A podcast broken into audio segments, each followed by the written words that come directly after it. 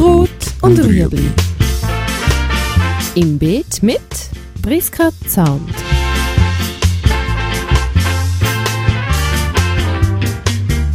Fragen rund ums urbane Gärtnern auf Balkonien. Heute der Lavendel.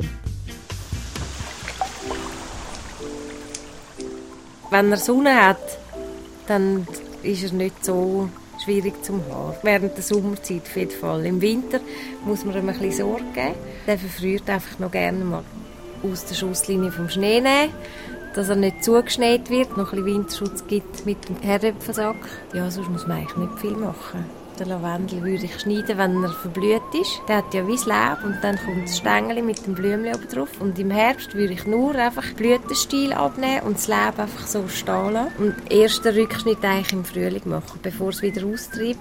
Genau aus dem Grund, weil er noch gerne mal ein bisschen zurückfriert. Und wenn du jetzt ein Zwiegel hast, das keine Ahnung, 30 cm lang ist und dann friert es die ersten 5, 6 cm zurück, dann siehst du, es verfärbt sich braun und hinten ist der Stängel noch grün und das ist dann einfach zurückgefroren. Und dann kannst du das abschneiden im Frühling und wenn du aber den Rückschnitt schon im Herbst gemacht hast, frieren dann nur noch die 5 cm, die du noch hast, weg und dann hast du nichts mehr.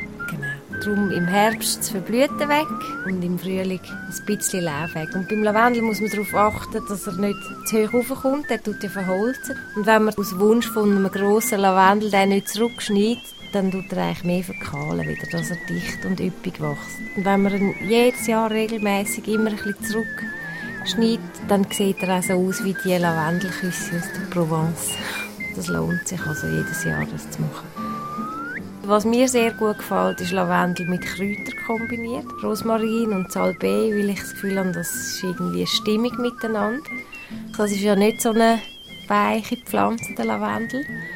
Und da haben wir gerade eine Duftkiste, wo man dann auch entsprechend kann gleich behandeln weil das ähnliche Ansprüche sind. Also wenn ich jetzt einen Lavendel mit etwas zusammenpflanze, wo wahnsinnig viel Wasser braucht, ist das vielleicht nicht so optimal. Es ist eher so, entweder den Lavendel oder lässt das andere Pflänzchen vertrocknen.